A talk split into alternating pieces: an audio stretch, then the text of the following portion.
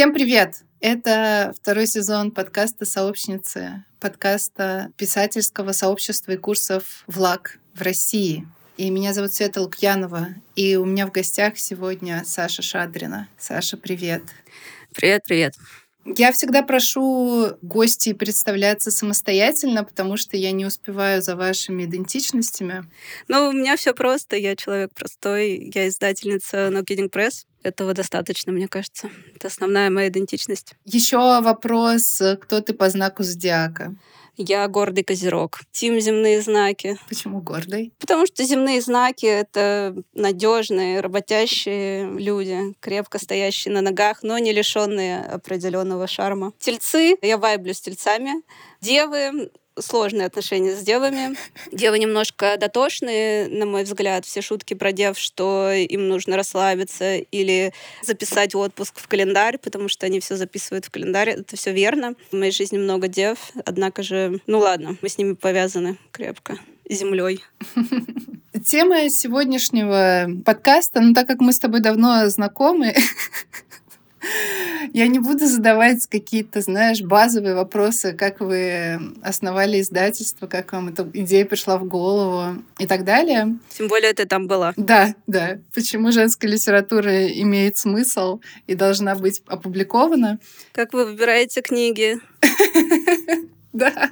Тему нашего подкаста я прислала тебе. Она называется «Газлайт, гейткип, girl boss» гениальная тема, в которой отражен гений твоего кураторства.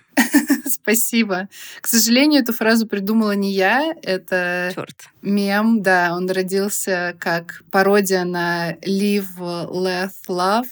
Но настолько замечательный мем, который действительно, мне кажется, очень здорово включает в себя вот эту girl boss, которая в медиа, например, представлена, который нам говорят стремиться. Такая женщина успешная, которая при этом абсолютно точно идет по головам и соответствует этим идеям либерального феминизма и, конечно, встроена абсолютно в капиталистическую систему и прекрасно в ней работает как такой винтик. И об этом я и хочу с тобой поговорить, потому что мы на самом деле тоже герл-боссы с тобой. Мы начальницы. Есть такая идентичность. Ну, лучше так не представляться, наверное. Но я настолько не хотела думать об этой идентичности, что до меня только сейчас, в общем-то, доходит, что, ну, вообще-то это тоже отдельная работа и отдельная ответственность, которой нужно заниматься, что не может все работать как-то так само. И поэтому я и хочу с тобой поговорить э, про это, потому что мне интересно, как у тебя это устроено, и как у меня устроено тоже, я расскажу. Да, мне очень интересно, как у тебя это устроено. И наш первый пункт, который мы обсудим, girlbossing, собственно. Кстати, я это практикую girlbossing прямо сейчас, потому что мы записываем подкаст, и у меня сломанный нос. Ну, господи. не, не так я себя представляла girlbossing. Вот для меня girlbossing — это как бы, ну, ты просто делаешь то, что ты должна, потому что ты должна это сделать, и не существует ситуации, в которой ты что-либо отменяешь, если ты можешь. Ну, как бы прямо сейчас мой нос не нужен мне, чтобы записывать подкаст. Он не болит настолько, что я не могу соображать. Соответственно, все идет по расписанию. Но я понимаю, что, наверное, это какая-то Возможно, тоже капиталистическая гонка меня заставляет это стремление к успеху, вот эти все вещи. Ну да, хочется тебя сразу пожурить, конечно, Свет, что, что это происходит, но я думаю, что у тебя есть какой-то внутренний контролер, который знает, где граница проходит, да, между необходимостью и отсутствием таковой. Но это еще просто дело, которое я знала, что мне будет приятно делать, что оно мне больше радости принесет, чем трудностей. Я, кстати, сегодня до нашей, нашего созвона ехала на встречу и слушала ваш подкаст, который сегодня вышел с Машей Гавриловой, и записала какие-то вещи, которыми я была недовольна из того, что вы говорили. Такая, ну, ну как же так? Ну как же так? Да, во-вторых, конечно, была очень тронута тем, что ты сказала, что тебе понравилось э, со мной жить в Берлине. Да, это правда. Поэтому я тоже была рада прийти на этот подкаст. Можешь начать сразу с претензий к предыдущему подкасту. Ну, основная моя претензия к концовке. Несколько претензий к тому, что вы упоминаете в суе имя Крис Краус. Во вторая претензия — это то, что Света сказала, что не надо читать отрывки И я такая, а как же культура цитат? Ну, как бы надо писать такие отрывки, которые звучат хорошо изолированно от основного текста. В общем, я не поняла это программное высказывание. Но на самом деле я знаю про культуру цитат. Цитат ВКонтакте. Цитат не ВКонтакте, а в букмейте. И я вижу, что их тексты новых холодных очень классно цитируются но не мои. И, возможно, это вещь, над которой мне стоит работать, а, возможно, это вещь, над которой мне не стоит работать. То есть относительно своих текстов я скорее думаю, что пока мои тексты не цитатные. Вот давай предположим с тобой, вернемся к герлпостингу сейчас, ну раз уж речь зашла об этом, что вот твоя книга, например, выходит в издательстве Kidding Press. Издательство Kidding Press публикует в Инстаграме карточки с цитатами. Неужели туда будет нечего поставить? Я думаю, что будет. На самом деле будет. Я не знаю, что я... Эм... Более того, у меня же был в этом году опыт, как бы, когда Настя Ильзарьева готовила книгу «Автофикшн. Временно отменяется», она в моем тексте выделяла части, которые она хотела, чтобы они в напечатанном виде были выделены другим цветом. И очень интересно, кстати, она выбирала кусочки, ну, прям смотришь, понимаешь, что человек другой человек читает твой текст.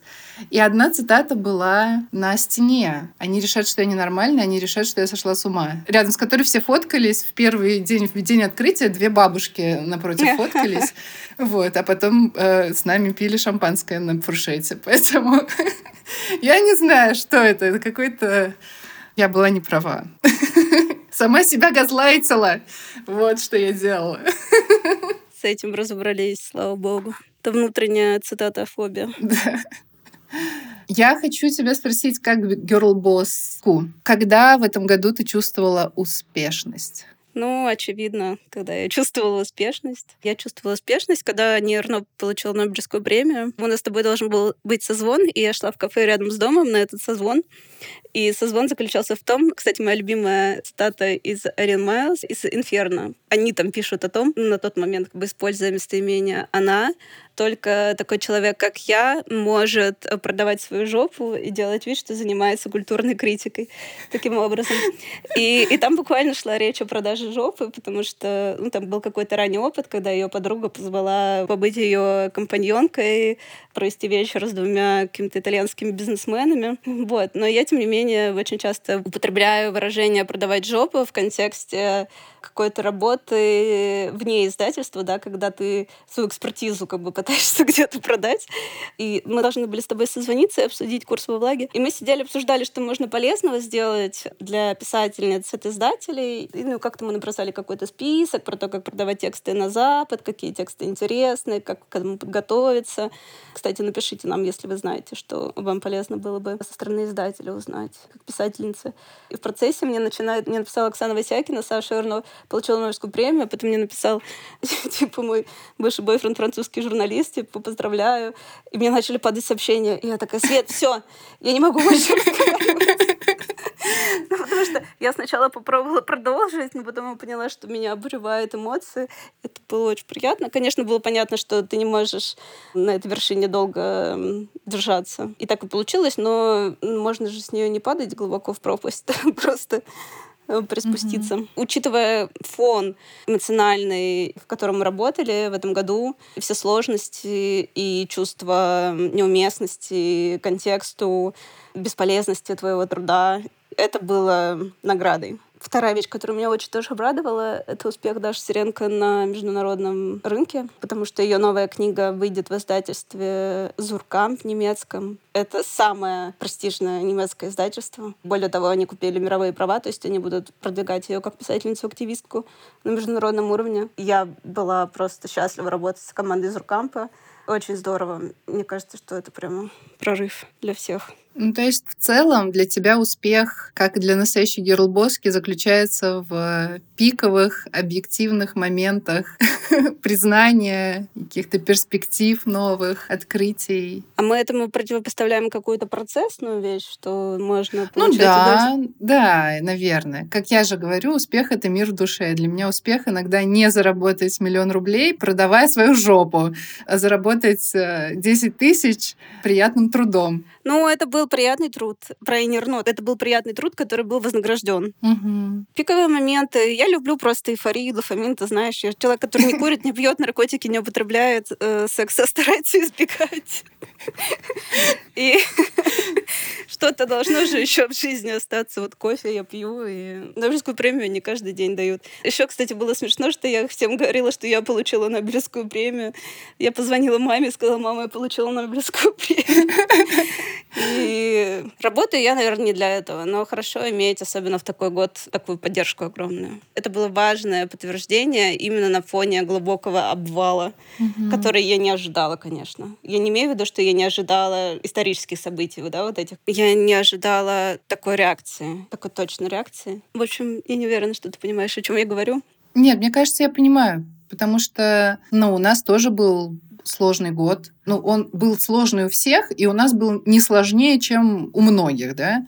По сути, в начале года мы все столкнулись лицом к лицу со своими ценностями. Мы столкнулись, по сути, со смертью лицом к лицу, да, с катастрофой, и на фоне этого сразу же ненужные, неважные вещи отпали, а важные, нужные, ценностные остались. И в марте я поняла, что нам важно продолжать, важно делать влаг, даже если это снова, ну, мы начинаем как будто бы снова с нуля, и снова вот эти, я не знаю, э, безденежье, ну, я понимала, что не будет того там роста, который предполагался, и что мы можем снова проходить через очень тяжелые времена, как э, необязательный товар, да, не первой необходимости вещь, э, писательские курсы. Плюс еще вспомним, когда евро больше 100 рублей подскочил, и было понятно, что ну вообще все разом ужасно обеднели, там потеряли работу, ни- ничего не понятно, что будет дальше.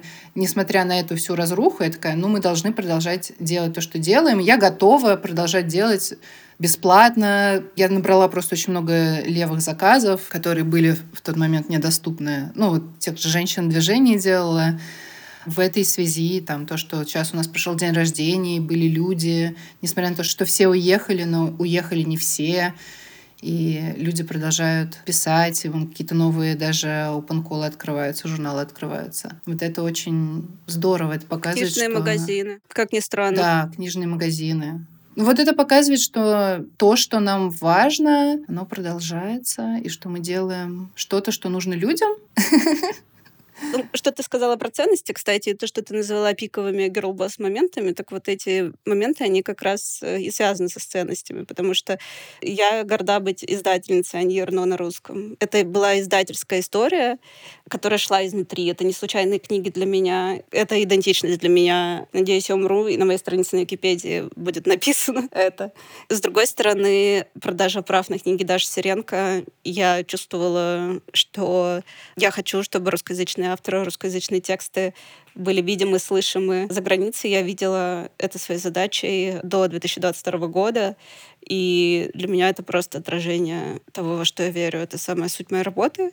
Оба события. Да. Я, опять-таки, в этом году почувствовала, что это большая привилегия заниматься чем-то, что имеет ценность для тебя и других людей, потому что я в Ташкенте разговаривала с людьми, ну, например, художниками, в общем, тоже из творческой сферы, да, там, музыкантами, но людьми, которые не занимались какой-то активистской работой, или которые занимались некоторой формой активистской работы, но у себя дома, то есть не в Москве.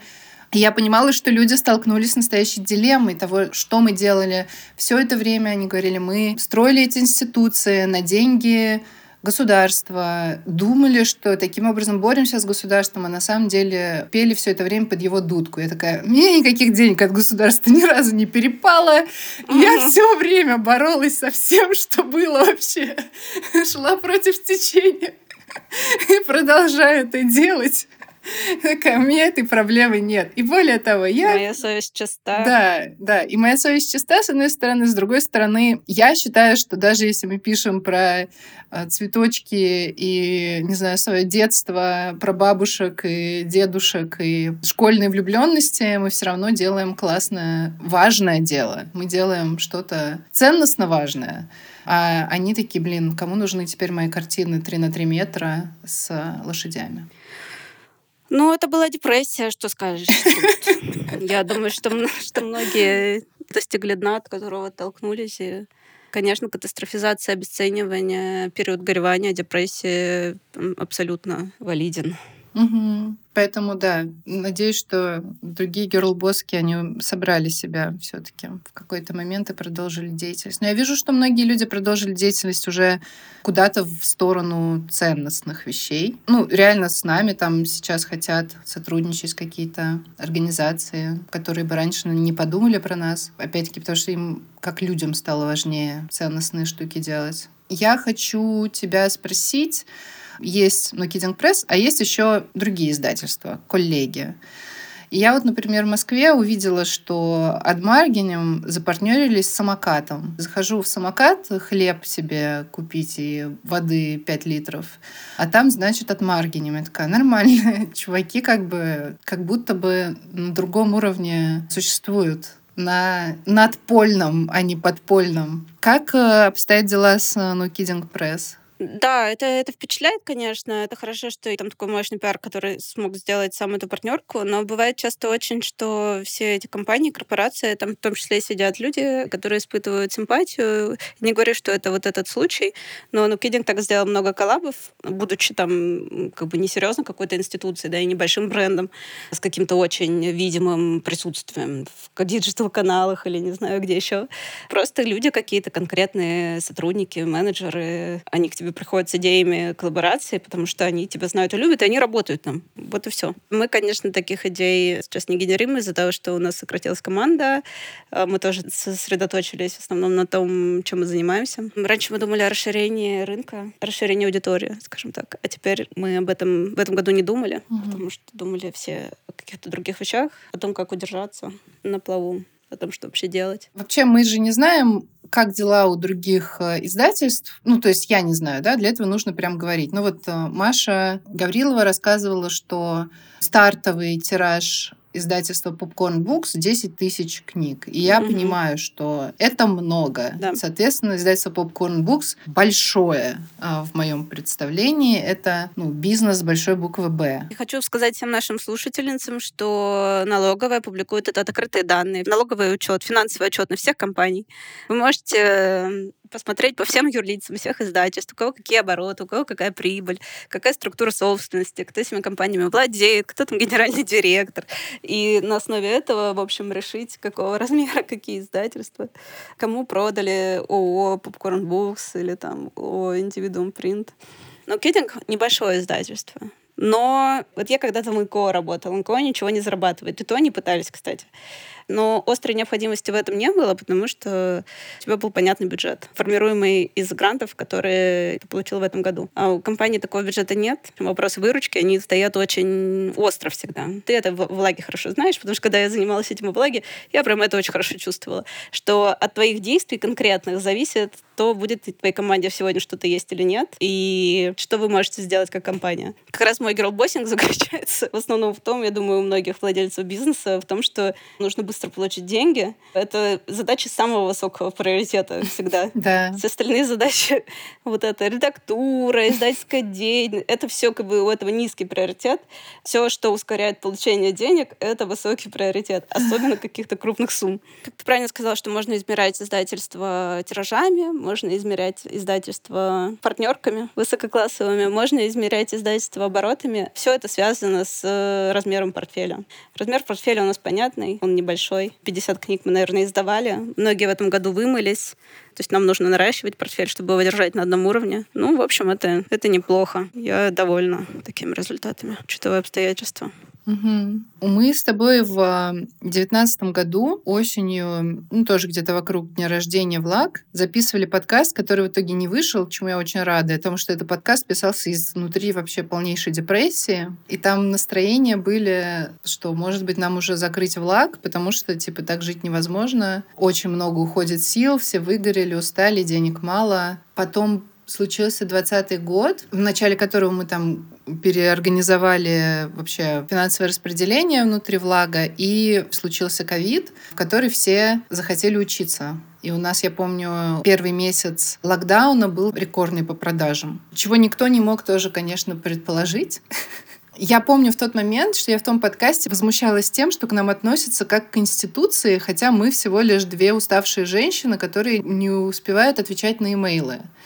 До сих пор я себя чувствую как уставшая женщина, которую хватит э, считать э, какой-то огромной институцией. Но в то же время я понимаю, уже сейчас я примиряюсь с тем, что от этого, кажется, никуда не деться. Да, в общем-то, институция. И да, наверное, стоит понимать, что изменилось. Произошли какие-то изменения. Ну, во влаге, в нукидинге, опять же. И, соответственно, в наших позициях в мире. Ты что об этом думаешь? Да, все-таки много воды утекло с 2019 года. И когда я отошла от дела во влаге, я, кстати, респектую вообще всему, что там происходит, потому что со стороны это выглядит очень круто, сообщество выглядит расширившимся и усилившимся.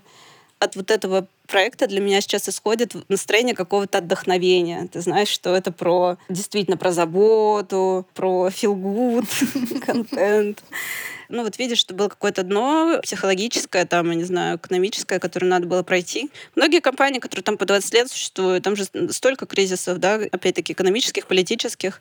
Вопрос в том, остается ли просто мотивация этим заниматься. Я говорила о том, что несколько раз на подкасте и на лайве, по-моему, что поняла, что когда-то это тоже придется отпустить. Возможно, да? Угу. Если отрицать этот факт и негодовать и топать ногами, то, в общем, это еще болезненнее пройдет один мой знакомый говорил, что, ну, типа, не переживай, чем другим займемся. И я знаю, что ты и твои ценности, я мои ценности, наши идеи, и там разговоры участниц сообщества Влага, и там людей вокруг нокидинга, это живо. Угу. Это не умрет. Мы не перестанем разговаривать, мы не перестанем думать, мы не перестанем придумывать. И такие уж мы люди, вот, которые все время хотят что-то сделать вместо того, чтобы полежать. Я тоже чувствую, конечно, ну, вот этот рост какой-то, да, укоренение того, что делалось во влаге, тем более того, что делалось на кининге. И в частности, конечно, что я довольно очень быстро ушла с фронтлайна, ну вот с, с коммуникацией непосредственной. Потому что в издательстве это в меньшей степени необходимо, чем когда ты сообществом занимаешься, ты руку на пульсе держишь более плотно, а я, ну, просто потому что вот так возникают эти разные структуры, появляются люди, у них появляется какая-то другая ответственность, они закрывают часть задач, они становятся звеном каким-то заменимым или незаменимым часто этого организма.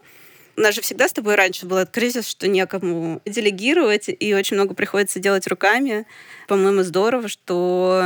Я не хочу сказать, там, что нужно ростом людей заниматься, да, но в целом, конечно, задачи должны быть такие, чтобы было пространство для роста. Угу. И поэтому как бы тебе, как герл-боске, тоже нужно было, в общем, стать не просто уставшей женщиной, а какой-то институцией, видимо. Угу. Нет, это правда. Я хотела бы в следующем году избавиться э, вообще от ручного труда, ну, в частности, практически все тексты, которые на соцсетях пишу я. Бедная. Это, наверное, не самое эффективное расходование моего времени. Тут тоже важно научиться доверять людям, найти, во-первых, человека, с которым вы друг друга понимаете, который учится, когда ты учишь, и отпустить этот момент. Ну, еще не опускать руки, да, когда не ищется, потому что мы долго не могли в tone of voice попасть, ты делегируешь людям тексты, они не попадают, это не их вина, и там как бы начинаются какие-то бурления внутри издательства, что это не мы, это не то, а потом нам вышла менеджерка по продажам, Даша Митякина, которая пишет тексты в разные медиа про книги, она написала какие-то тексты, и они оказались вообще очень... Это то, что мы искали, но в данном случае мы это не искали. Угу. Она как бы сама нас нашла. То есть все возможно. Все можно делегировать. Просто придется пострадать. Ну вот 22 э, год мы провели с командой из трех человек, которые занимаются обеспечением этого всего, и с огромным количеством кураторок, э, гостевых э, лекторок, которые ну, не столько внутри, но с которыми мы тоже постоянно взаимодействуем. Угу. И я поняла, что это уже команда, командой тоже нужно заниматься. Необходима какая-то корпоративная культура. И у нас был в этом году корпоратив, который прошел очень хорошо, как мне кажется. Целью корпоратива было просто нас всех собрать вместе, потому что это же бесконечное общение в Телеграме и редкие какие-то зумы. Ну, с какой-то частью команды часто, с какой-то очень редкие. И я такая, ну, просто людям нужно посмотреть друг на друга, поболтать, пообщаться. Это важно. Для психического здоровья людей. Вообще, мне кажется, я за шаг от того, чтобы начать читать Тинькофф журнал. Но я не хочу, потому что мне кажется, что... А что там? Не знаю. Там полезное пишут, без советы? Я вот как раз не знаю. То есть мне кажется, что все эти медиа про герлбоссинг, они вот про этот капиталистический, несколько механический подход к людям, а не про построение сообществ. И даже про построение сообществ, как мне кажется, они пишут с точки зрения того, что вам нужно сообщество вокруг вашего бренда, чтобы продавать им дорогие часы. Поэтому я им не доверяю.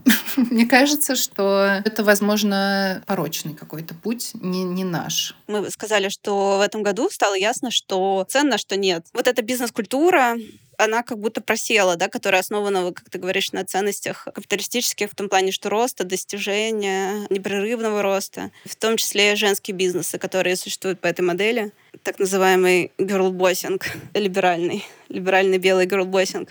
То есть, с одной стороны, это не так важно, с другой стороны, хочу вернуться к тому, что ты сказала в начале, про то, что вот ты сидишь, это как ты начальница, у тебя нет возможности не сделать. И я про себя это очень хорошо понимаю. При этом у меня на самом деле нет глубоких претензий к людям, с которыми я работаю, которые что-то забыли, что-то сделали, ну, не скажу плохо, не соответствующее требованиям, не соответствующее их позиции. Потому что могу ли я сказать, что я не проебывалась в найме? Много раз. И Конечно, люди, которые занимаются отчужденным трудом, это все-таки все равно отчужденный труд. Это не они придумали, у них никогда не будет такой мотивации, как у основательницы проекта. Ну, ну, это просто факт жизни. Это, как это можно их в этом уличить или обвинить? Ну, просто все на своем месте на данный момент и должны ему соответствовать. Угу. Я еще поймала себя на том, у меня был какой-то очень хороший месяц, ну такой, в который я что-то мало работала, а продалось все очень хорошо. Угу. У меня как бы моя зарплата это все, что осталось после оплаты всем. И я такая, боже, я испытываю чувство вины, что я столько заработала, ничего не делая. Хотя это неправда. То, что я ничего не делала в этом месяце, как бы помножить на годы, в которые я столько делала за 0 рублей. И не то, чтобы это какие-то миллионы, опять-таки, да, то есть люди зарабатывают гораздо большие деньги. Но я думаю, что это чувство стыда, ну, то есть, конечно, я там проработала, продумала, такая, окей, давай посчитаем, может быть, пришло время, там, не знаю, поднимать зарплаты всем, раз мы теперь такие, как бы, вышли на новый уровень. А мы не вышли на новый уровень. Следующий месяц был в два раза меньше, чем обычно. Но мне кажется, что это чувство стыда — это хорошее чувство, которое мне позволяет не уходить в герлбоссинг, я так думаю. Нужно зареклеймить герлбоссинг, наверное, как-то очистить его от этой иерархичности и присваивания труда. Ну, слушай, это невозможно. С одной стороны, да, интересен этот стыд, а мне кажется, я его не испытываю больше. Но я и не веду как бы роскошный, роскошный образ жизни. Ну, хотя это спорный вопрос. Ну, люксовую одежду не ношу, сумки Прада у меня нет, поэтому... Нет, это не был... Это не выручка уровня сумки Прада. Нет, это просто... Да, на сумку даже не хватит. Ну, нет, нет, не хватит. Что там про еду, там, да, ничего не останется. Но на еду хватает. Но я заметила, что мы все время делаем, когда мы говорим, да, и когда речь заходит о деньгах и бизнесе, потому что там есть какие-то обороты, все всегда нет, нет, нет, не то, что мы миллионеры. Угу. Я это отмечаю, я это никак не могу оценить, просто я это отмечаю. Ну, я помню, что в прошлом году, когда у нас был разговор про деньги, это был 21 год, и у меня, типа, вот в 20 году все пошло так наверх, в 21 прям еще. Я впервые съездила в отпуск за очень долгое время, который практически не работала. Ну, то есть прям было ощущение того, что финансово я наконец-то вылезла из жопы. Мы рассказывали, кто сколько зарабатывает, и я говорю, вот там, ну вместе вот с этим и вот этим, меня получается порядка 100 тысяч в месяц. И для меня это были типа, ну, я не верил. Я помню, что когда я только начала работать, мне было типа 21 год, я своим подругам говорила, я не верю, что существует зарплата в 100 тысяч рублей. Просто я сказала на этом, что вот, значит, у меня вот примерно столько выходит в месяц, типа, это круто, круто. И потом после ко мне подошли две мои знакомые, которые писательницы, но также занимаются другим. Они такие, блин, мы вас послушали, мы такие, мы, наверное, никогда нашу работу не бросим. Типа, как можно выживать на такие деньги? Я такая, тетя, вы что? Я хвалилась. Но они живут в Москве, а я в Казани. Да, ты же в Казани живешь в своей квартире, вот это немаловажно. Да, ну, вообще, это уже мы перешли в зону, в моем плане разговора, в зону, которую я назвала газлайтинг. Потому что газлайтинг — это что? Это когда ты говоришь, мы классная феминистская организация, у нас классные ценности, мы классные-классные, а на самом деле мы там эксплуатируем труд людей, всех э, ругаем очень сильно, бьем кнутом и с какими-то злыми корпорациями сотрудничаем. Где здесь может быть правда? про нас. Кто кого газлайтит? Ну, что вот это girl boss газлайтит своих клиентов и свою команду тем, что говоришь, у нас все ценностно, а на самом деле копнешь, а там все прогнило. Нет бизнеса в России крупного, который не аффилирован с государством. В этом противоречия капиталистические, да. Капитализм вообще соткан из противоречий. Мы там с Татой из Popcorn Box говоряткой много раз говорили о том, что капитализм побеждает гомофобию, потому что вот и существует это трение, да, между какой-то политикой государственной и желанием конкретных акторов на рынке зарабатывать, и деньги выигрывают. Соответственно, такое же существует э, напряжение на уровне маленького бизнеса, вроде No Kidding Press. С одной стороны, и не скажу, что я очень левая, но, конечно, я левее от центра, безусловно. Многие идеи я поддерживаю, но что ты можешь противопоставить тому, что ты все равно являешься бенефициаром э, отчужденного труда других людей? Как ни назови это там кооперативом и прочее, прочее. Часто я слышу от людей, которые внутри таких организаций находились, что это тоже какая-то токсичная среда, угу. и любая среда может стать токсичной, потому что ничего для людей проще нет, как переругаться. Да. И, соответственно, всегда существует вот это вот напряжение между твоими ценностями и между тем, как все устроено. Пытаться там выйти из капитализма там, и как-то его забороть, это нереалистичное ожидание. Но, возможно, это в некоторой степени другое, потому что я могу об этом сказать. Что все не идеально, что противоречие является неотъемлемой частью mm-hmm. этого процесса и бытования этого бизнеса, но это как раз, мне кажется, и отражает ситуацию, в которой мы живем. Если говорить про влаг, я очень жалею, что у меня не было в школе экономики. Я вообще как бы чувствую какие-то пробелы, по наитию что-то делаю, и вообще очень не люблю все эти технические части, и мне больше хочется заниматься плетением цветов, вот типа того, что мы делаем, мы такие, нужен день рождения, окей, что будет на день рождения? Ну вот будет такой-то паблик-ток, будет то, будет все. И я такая, а давайте напечатаем календарь, а еще давайте сделаем спиддейтинг. И вот просто идея этих двух супер необязательных, достаточно накладных в просто производстве, да, каких-то вещей, дали мне энергию на то, чтобы сделать все. И вот эти маленькие вещи, типа придумать прикольный календарь или провести какой-нибудь прикольный воркшоп, это то, что мне дарит много очень радости в этой работе. А есть вот эта большая вещь того, как строится бизнес, того, как а, управлять людьми. И это все темный лес, и это трудно, и там я как будто бы пытаюсь. Изобрести велосипед какой-то такой, чтобы он и ехал, и в то же время, чтобы не было токсично, и в то же время, чтобы все не выгорали. Для меня в этом году это тоже в меньшей степени стало актуально. Раньше у меня тоже были какие-то сложности с, ну, с тем, что у тебя вот есть сотрудники, с ними надо там заниматься их мотивацией. В этом году у всех была мотивация выжить. Вопрос стабильной работы встал на первое место, особенно если это работа соответствующая своим ценностям. И все немножко друг от друга отъебались. Извините. Я от э, команды No Kidding Press, и у них стало меньше ожиданий от меня. Я, наоборот, люблю какие-то эти вещи, потому что они мне дают ощущение контроля. Понятно, что в моей работе, конечно, очень много там креативной части. Мы все равно занимаюсь искусством, там, словом, тра-та-та. Но я не люблю ощущение беспомощности, и мне нравится видеть, что я не беспомощна беспомощна, потому что когда появляется, если мягко сказать, как какой-то новый контекст, да, проблемный, а, который создает какие-то угрозы, я вижу, что я начинаю сразу думать и искать ходы и реализовывать это. Это мне дает уверенность, это лишает меня бессилия. Угу. Давай поговорим про гейткипинг. С каким гейткипингом ты сталкивалась, когда начала делать издательство? Когда я начинала, я была лишена иллюзий, что где-то есть такое место, где я могу реализовать что-то, что хотела бы реализовать. Возможно, это тогда было неосознанно. Когда мне появилась мысль сделать издательство, это в некотором роде была судьба, мне кажется, да, потому что я до сих пор не понимаю, как так вышло. И я забываю, что это моя работа, потому что иногда я думаю, что я пойду по миру, умру, я никому не нужна, а потом вспоминаю, что я вообще-то занимаюсь этим много лет, и, наверное, я чему-то научилась. Mm-hmm. В общем, у меня не было мысли, что я могу куда-то встроиться. Не дай бог еще пойти работать в АСТ или Эксмо. И при этом у меня в голове звучали голоса каких-то мужчин, даже очень конкретных, которые говорили, ну, ни во что тебя не ставили, они тебя не знали. Если они тебя знали, они тоже ни во что тебя не ставили. Mm-hmm. В общем, нужно было соответствовать какому-то... А для женщины тем более, знаешь, нужно было соответствовать какому-то идеалу мужскому. Yeah. А если ты женщина, тебе сразу минус 5 очков еще.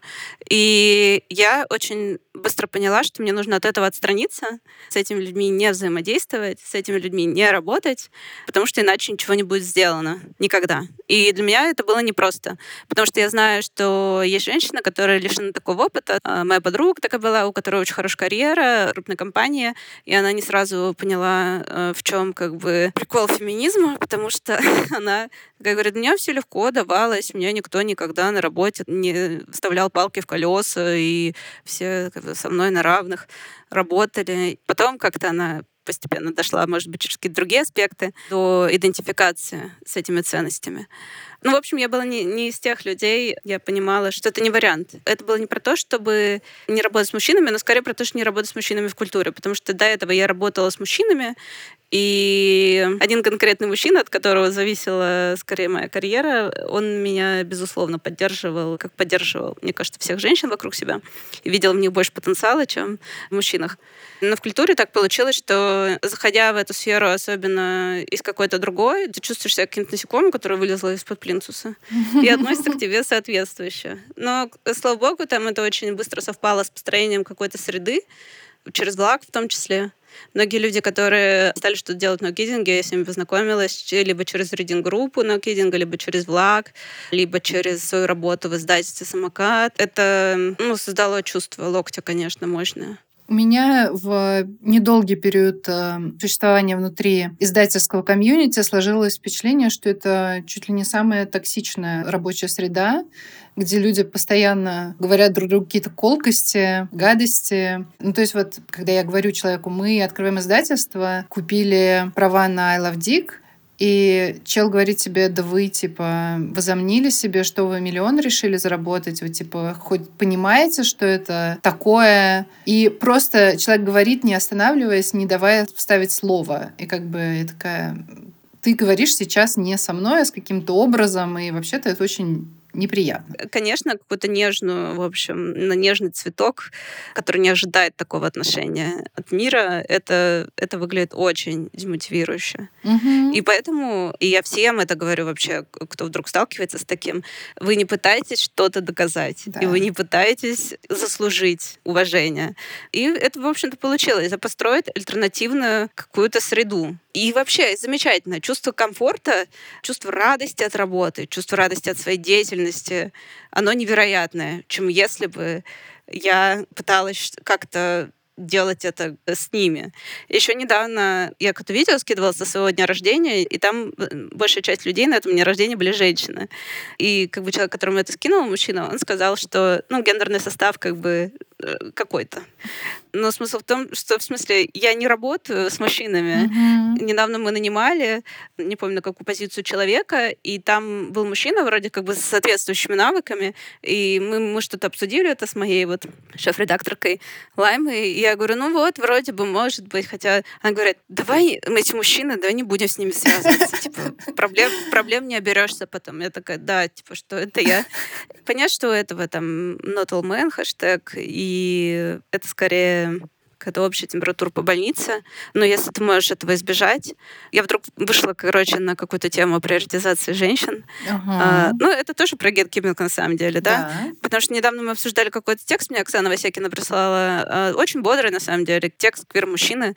И я сказала, слушай, ну да, бодро, но с учетом ограниченных ресурсов я эти ресурсы хотела бы распределить в пользу женщин. Угу. Учитывая то, что уже какие-то ресурсы я распределила в пользу мужчин, угу. я прямо чувствую, что я должна так поступить. Не должна, а хочу. Да, и это счастье, на самом деле, работать с женщинами и квир-людьми. Это самое правильное решение моей жизни. Что Влак именно такой. Мне не нужны деньги мужчин, хотя у них больше денег. Мы с Гузель недавно смотрели «Белый лотос», и она сказала, хочу на лесбийский курорт, а, в отель на море. Я говорю, пойми, пожалуйста, что существуют только гей-курорты, потому что у геев есть деньги, у женщин только палатки в лесу. Да, как в сериале «Транспэрент». Да, да. Мы посмеялись, потому что это правда.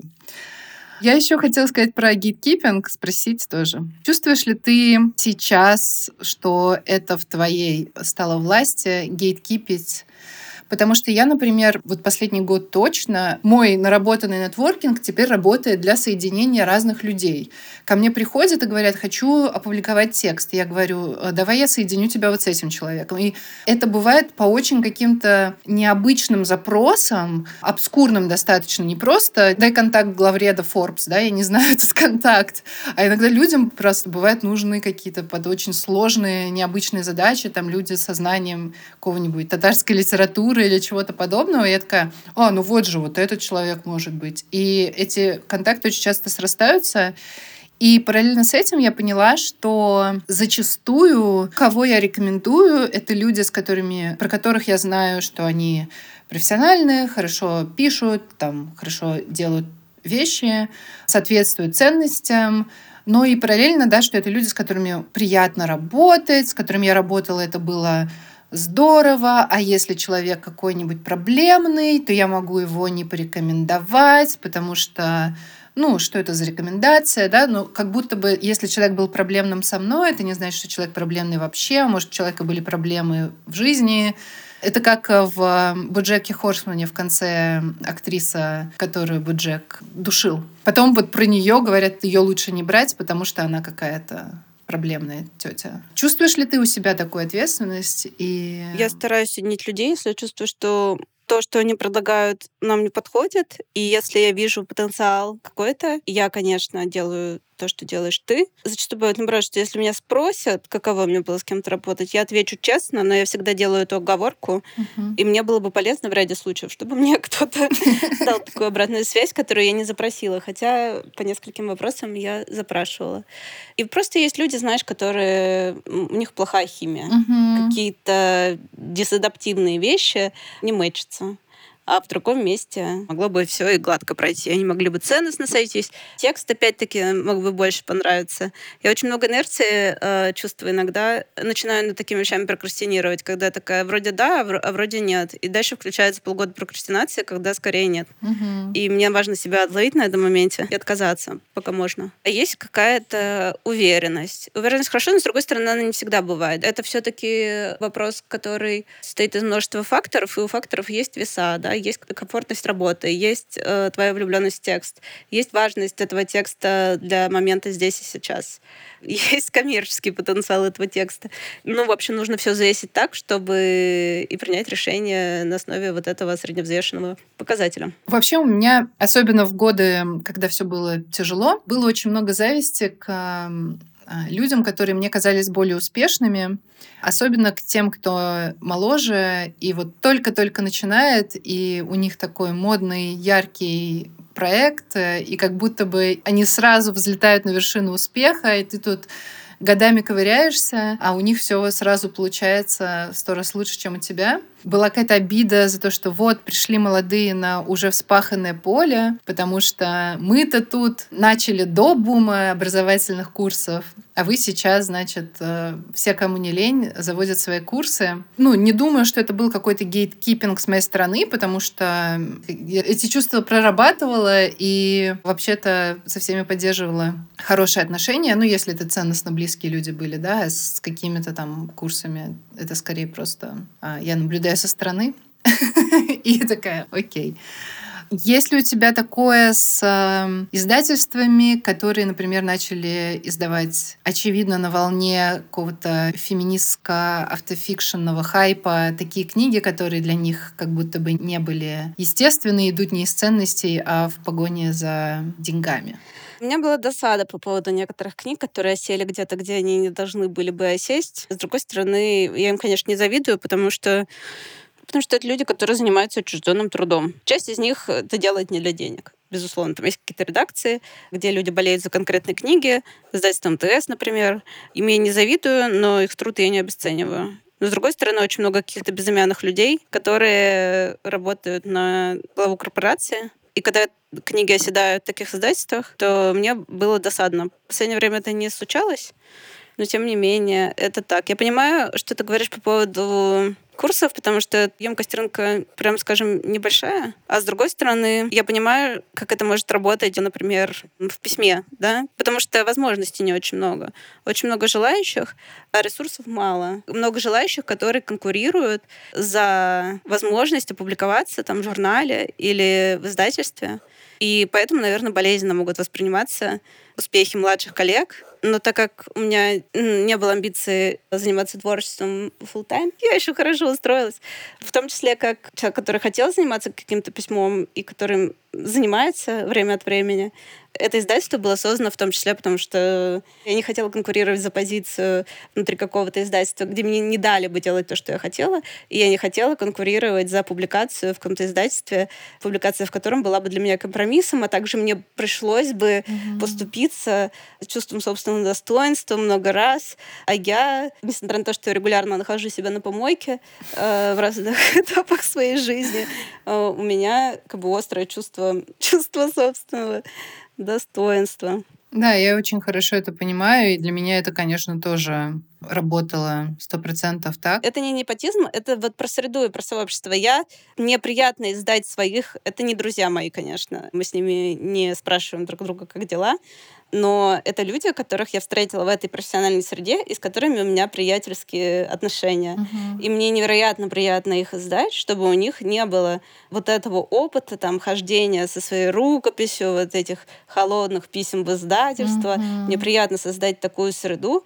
где можно поддержать пишущих людей, чьи тексты я считаю важными. Угу. Мне кажется, что я, уходя в, во влак в преподавание, ну, какое-то время, наверное, у меня просто и не было времени писать, и не было там возможности писать то, что я хотела писать. И я в целом считаю, что вот то, что я сейчас пишу роман, это прям вот время пришло, как бы плод созрел. А, ну, почти, вот немножечко еще осталось ему дозреть, и можно снимать с дерева. А, но эти годы, я думаю, что это тоже было и нарабатывание опыта через там, редактирование чужих текстов, чтение большого количества чужих текстов. Я тоже становилась лучшей писательницей, лучше понимала, что работает, что нет, что мне нравится, что не нравится и как-то готовилась к этому шагу. Но сейчас вот я снова в ситуации, когда вынуждена себя предлагать в разные места, куда меня могут взять, а могут не взять. И начинаю смотреть на все свое творчество, начинаю чувствовать, что, боже, ты чем-то не тем занималась, ты вроде как очень много всего сделала, но это все было как-то не туда, и нужно было лучше думать о себе как о продукте. Хотя это ровно то, что э, я не считаю успехом. Успех — это мир в душе. Это не когда ты думаешь о себе э, как о продукте и продаешь свою жопу, а когда ты делаешь то, что ты хочешь, и то, что тебе кажется важным, и находишь способы там, показывать это миру, доходить до своей аудитории. Вот это для меня, да, но когда появляется вот этот орган, принимающий решения относительно тебя, это вообще очень сильно пошатывает всю эту структуру. Боже, это очень трудный путь, конечно, творческий. Проще быть э, герлбоской, чем писательницей, мне кажется. Но при этом я много кому говорила, знаешь, ну что, возможно, ваш э, путь это что-то свое сделать. Угу. Да забейте вы на этих гиткиперов, да. Понятно, что это не для всех работает. Мне иногда каким журнал пишут. Я знаю журнал «Незнание», там, и понятно, что я знаю там советские журналы, которые были перезапущены. Но какие-то журналы я первый раз вижу, и там такая редколлегия большая. Ну, журналы, mm-hmm. которые созданы были низовым способом. Mm-hmm. И я такая, ну, видимо, вы не очень известны, по крайней мере, в наших кругах. Но, ну, наверное же, где-то вы известны. И хорошо, что вы работаете для этих людей, они работают для вас. Должно быть очень много разного правда. Относительно моей зависти к более молодым коллегам, да, она, конечно, исходила из вот этого «а я-то прошла, вы такого не проходили». Но правда в том, что у меня была эта великолепная привилегия проходить эти сложные годы. 18-19 я 6 лет назад ушла с работы, да, и с тех пор нигде не работала официально. Занималась, по сути, влагом, ну и всякими там миллион других дел делала. И я понимаю, что мои 20 лет — это было очень долгое, растянутое детство, детство, когда я покупала Лего, ну, реально там, не знаю, смотрела очень много сериалов, вели мы с тобой блог, без ощущения того, что все разрушается, и мы не знаем, что нас ждет завтра, надо срываться куда-то и что-то придумывать по-новому. Это было абсолютно волшебное, беззаботное время возможностей. И эти молодые писательницы и голбоски, которые как будто бы пришли после нас, они все-таки дают правильную альтернативу, не дают нам стать э, большими, единственными и поросшими мхом. И это важно на самом деле. С одной стороны, а с другой стороны, у них совсем другая судьба и другие возможности, в общем, новые вызовы. Мы все-таки вошли в этот кризис 30-летними женщинами с большим профессиональным опытом. И начинать свою профессиональную жизнь сейчас, ну, это совсем другое. Поэтому никому не надо завидовать. У всех свои страглы. Надо друг другу помогать. Все на своем месте. Да. В широком смысле. Не в смысле, что все получили по своим заслугам, а просто все на своем месте. Потом место может быть другим. Угу. Но у меня бывает иногда какой-то, знаешь, скепсис, когда люди хотят тоже делать сообщество и как-то это постулируют. Community-building — это очень непростая штука и большая ответственность не знаю, у меня точно есть профессиональная деформация в problem-solving е, в коммуникациях. Я чувствую это в своих отношениях. Да, я чувствую, что я просто... Я такая, наверное, я могу стать мамой. Я, кажется, готова, потому что вот этот как бы вид коммуникация такая, когда ты все эмоции отключаешь, да, лишние, и начинаешь эмпатировать э, э, человеку, как бы, и э, пропускать мимо ушей какие-то эмоциональные всплески человека. Такая, блин, я вообще, я навигирую прям эту коммуникацию. Конечно, далеко не каждую, да, но вот профессиональные коммуникации и ценности, и понимание того, как устроен, не знаю, буллинг, токсичность, что делает среду токсичной. В общем, все это очень важные штуки. При этом, на самом деле, важно сказать, что среда во влаге — это не safe space. Мы говорим про то, что мы стремимся к комфортной среде, но вообще-то это все разные женщины, которые, женщины небинарные люди, которые пришли на этот курс совершенно случайным образом, не проходили никакого отбора, и могут возникать какие-то споры о каких-то, да, разные мнения. Эти мнения могут по-разному быть высказаны. И ответственность кураторки, фасилитаторки в том, чтобы ценности влага как структуры оставались ясными, чтобы люди получали чувство защищенности и понимание того, что их чувства ценны, и они имеют право высказать там мнение, и в то же время, да, если какой-то конфликт возникнет, он не останется без внимания, и то, что все люди не идеальны, люди могут ошибаться, но мы честно тупо, просто хотим, чтобы было комфортно людям писать и заниматься творчеством. Вот это очень важные штуки, за которые я несу большую ответственность каждый день. Я готова к канцелингу с первого курса влага. Человек с тревожностью как бы продумываю миллион разных сценариев разнообразнейших. Очевидно, что если бы это не было моей искренней позицией, это было бы невозможно сделать. Эта бы структура рухнула, потому что это требует, блин, очень большого внимания и очень больших ресурсов, которые у меня есть, потому что для меня это важно. И когда люди такие, мы сейчас создадим сообщество, у вас, скорее всего, получится тусовочка, а не сообщество. И в тусовочке в какой-то момент старички начнут гнобить новичков, кто-то кого-то захарасит, скорее всего, старичок новичка, и новичок из-за этого вылетит, начнутся какие-то неприятные шутки, начнутся какие-то конфликты личного характера, которые перейдут на компанию, на сообщество. Это станет проблемой сообщества, а не проблемой конкретных людей.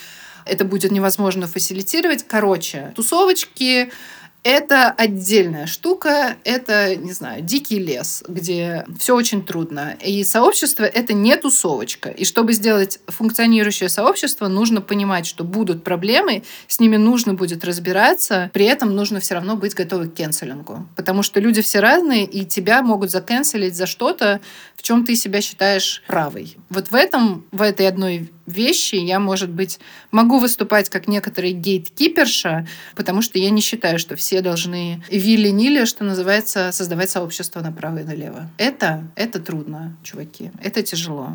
Что самое важное, это ответственно. И не все понимают, что это ответственно. Да, согласна с тобой. Ну, хорошо, что для тебя это органично. Я вот в какой-то момент поняла, ну, во-первых, я тяжело пережила некоторые ситуации. Пока я курсы вела, ну, я поняла, что не то, что я выгорела, что как будто по многим параметрам это, в общем, можно было прекратить сделать, и я где-то в другом месте э, лучше пригожусь. Я бы не смогла это так постулировать, понимаешь, как ты. Ну, у меня, конечно, есть, безусловно, позиция, что мы все люди, и мы находимся в разных стадиях уязвимости, и мы совершаем ошибки, и у меня есть к себе сострадание по этому поводу. Также у меня есть сострадание к человеку, которого что-то ранило да, в процессе групповой коммуникации. Однако вот DBT, диалектико-поведенческая терапия, о которой я все время говорю на подкасте, кроме шуток, там есть, например, правило, что извиниться нужно один раз. Возможно, я не совсем подхожу для этой работы, потому что я очень не люблю эти типа разборы очень длинные полетов, у которых, ох, такая зыбкая почва. Но смысл в том, что я не люблю и не нахожусь на этом месте я когда это поняла, про ответственность и так далее, хотя и до этого это я понимала, я устранила себя. Mm-hmm. Не только поэтому, еще потому что ну, я в целом по темпераменту такой человек, у меня не очень много энергии, у меня низкое давление, я там меланхолично, флегматичный человек, у меня очень мало эмоционального ресурса. До того, как флаг создать, я не знала столько людей. Через меня прошло столько людей. Но это здорово, потому что это, ты приходишь в Москве, и ты можешь там встретить знакомых людей, или ты приходишь на вечеринку, и ты знаешь всех. И это ощущение очень необычно. И это очень вписало меня в том числе в пространство этого города ну, в пространство какой-то профессиональной uh-huh. среды. Но, с другой стороны, в какой-то момент я поняла, что я больше не могу узнавать новых людей, какие бы они невероятные ни были. Еще про сообщество, да, отличие сообщества от тусовочки. Uh-huh. Сообщество должно быть проницаемое, границы его должны быть проницаемые. Порог вхождения должен быть невысокий, да, и границы проницаемые. Потому что, например, я пришла в дзен-центр, там были какие-то люди, они все время говорили о каких-то других людях, которых здесь нет, и о каких-то историях с ними связанных.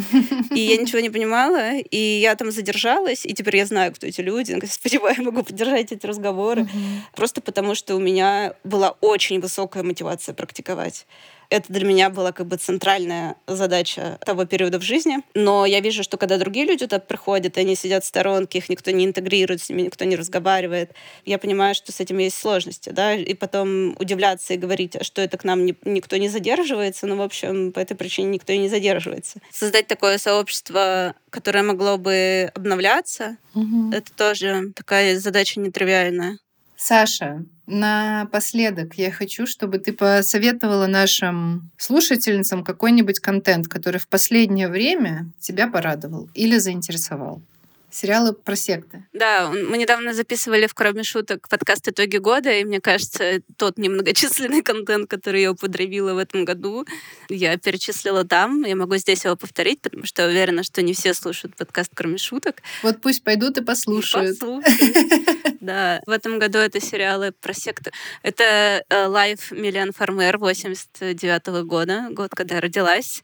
Мне папа подарил пластинку. Это Анна Каренина. Сейчас я читаю «Дом на набережной Трифонова», тоже довольно свежо для меня. Знаете, чем свежо? Мы много занимаемся переводами, да, и там сквозь русский язык просвечивает иноязычность. А здесь русский язык, который был собран сразу, да, вот очень органично из этой среды. И там, например, слова типа «допотопный», еще какой-то забыла. Трифонов, вот именно в это... Я вообще никогда не читала Трифонова, ничего о нем не знаю, но мне интересно показалось и в Толстом тоже, кстати. Какие-то вещи меня впечатлили, особенно когда про Анну Каренину сказали, что у нее не было ресурса на что-то. И я такая, о, оттуда все, все пошло. Да, мне вот этот русский язык, конечно, на меня влияет очень приятно, странно. Многочисленные сериалы про секты. Вчера вышел новый сезон «Эмили в Париже». Надеюсь, э, это меня тоже обрадует в конце года. Я пересмотрела сериал «Боджек Хорсман» все еще великое произведение. Я могу... Что я могу посоветовать? Так как я записывала на прошлой неделе, я ничего особо не успела употребить никакого контента. Хотя я посмотрела первый сезон «Белого лотоса», и сейчас смотрю второй. И я на середине четвертой серии, и жду, когда станет интересно. Но вроде бы уже скоро. Ну, нет, да, второй сезон э, «Белого лотоса» я тоже долго не смотрела этот сериал. Мне не понравился первый эпизод первого сезона. Здесь я все-таки посмотрела, потому что смотреть нечего. И хочу сказать, что, ну, комедийный, конечно, талант Дженнифер Кулич. Она абсолютно как бы заслужила тот всплеск славы, который с ней сейчас произошел, с одной стороны. А с другой стороны, я последний э, год или больше уже мало употребляла контента про гетеропессимизм. Я не уверена, что Анну Каренину можно назвать таковым контентом. Однако это мне показалось э, разбивающим сердце до некоторой степени. Ну, точнее, очень жестоким. И в этом я увидела, в общем, величину это, и силу этого искусства конкретного в том, что они показали это очень жестоко. Стало интересно. Хорошо, я продолжу смотреть сквозь боль. Саша, спасибо тебе за разговор. Надо будет еще как-нибудь повторить, потому что очевидно, что мы с тобой можем говорить о многом. Да, спасибо тебе. Я с радостью. Прям зови меня еще вообще. Зовите меня на подкасты. А, я приду на все подкасты. Так что обожаю ваш подкаст. Слушаю. Спасибо. Все. Удачного гелбоссинга.